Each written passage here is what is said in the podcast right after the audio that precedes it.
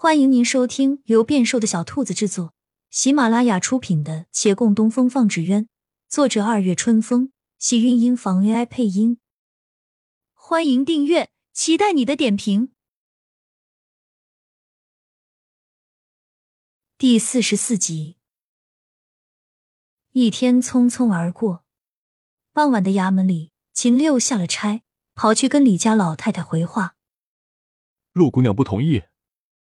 骆长青把话说得很明白，他此时实在没有拐弯抹角的必要。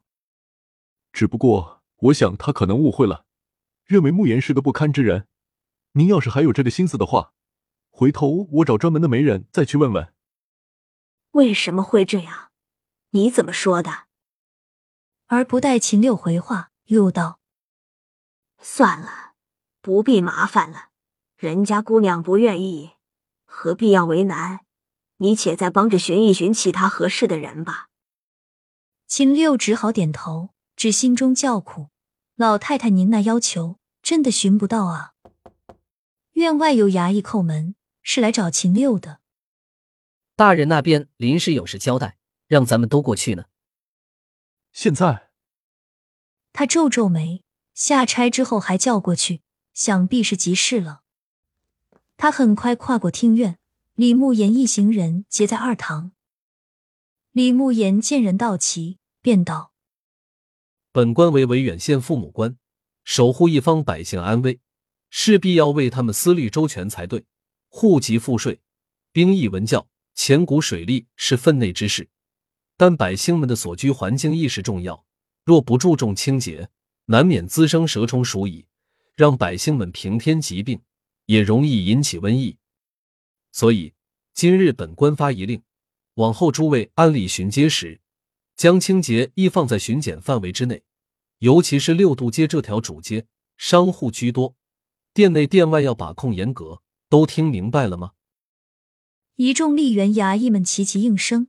这本也算是分内之事，但秦六摸着下巴，偏偏觉得他家大人这是在公报私仇。衙役们执行命令，有时候难免矫枉过正。店铺环境的检查，对有些商户是好事一件。比如说顾掌柜，他早就看不惯对面那家酒馆每日运送泔水的时候洒一路了。当然，对于那酒馆来说就是苦事儿，叫他们门面前保持无油、无烟、无杂物，那还做什么生意啊？诚然如此，衙役们勒令了一段时间，六渡街果真变得十分整洁。宛若焕然一新，倒让外来人走在此处，皆不由赞叹，几乎要将这清新小城当做了游玩家处，回去宣告亲友。很快引来了不少赏玩者，各商户都小赚了一笔，便也对县令此举无抱怨了，并且养成了保持清洁的良好习惯。这也算是歪打正着。秦六站在街头暗笑，百姓们也十分欢喜。有个人已是很长时间笑不出。陈胜红连做了两场噩梦，一次见李大人八抬大轿去长青斋门前迎亲，聘礼竟是他洪渊方的地契；另一次见杨连奇在长青斋门前堆竹子。他惊醒后立即出了门，从县衙前经过，徘徊了一阵儿，还是没进去，而调转头去了杨家。可杨少爷夫妻今日不在。他沉闷的往回走，路过六渡街一家杨家店铺，偏又看见了二人。二人大抵与店里伙计闹得不太愉快，都通红着脸，憋着气，也未入座。确切说，应该是没被邀请落座，当然更没让茶。反倒那伙计坐在桌前，还翘着二郎腿。他走进去，刚好听那伙计道：“账本不能随意查看。”这是规矩，少爷少奶奶，小的真的不能给你们看啊！谁定的规矩？他于门前厉声道。杨连奇回头，紧绷的脸色略微和缓。陈兄，你怎么来了？我不来，还未看见你们被一个小伙计欺负成这样。沈芊芊本对他没什么好印象，但这话说到他心里了，他立时附和。他非要好生说话，不让我吵，也不让我闹，结果呢？耗了半天，什么事情都没做。先礼后兵，做人留一线。杨连奇轻声道。沈芊芊却小声嘀咕：“冰得起来吗？你？”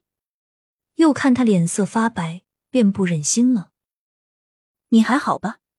要不今天算了，我们先回吧。我不要紧，在这儿耗着无用，不想回我们就去茶楼休息一下。说这话的是陈生红，令二人赞同。附近就有个茶楼，二楼包间清静素雅。陈生红端着茶盏，方问刚才的疑问：“你们为何要查账？”杨连奇张嘴欲说，沈芊芊却一把按住了他。陈胜红瞥了他一眼，冷笑道：“不说，我约莫也能猜到。”又看向杨连奇：“这是好事儿，你终于肯关心一下自家的生意了。不止关心，我们还要拿回来。”沈芊芊接话道。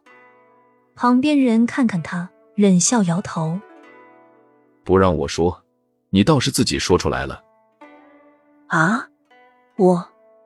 沈芊芊才意识到，连忙捂嘴，深知为时已晚，又皱着眉懊恼。杨连奇继续笑：“你放心，我信得过陈兄。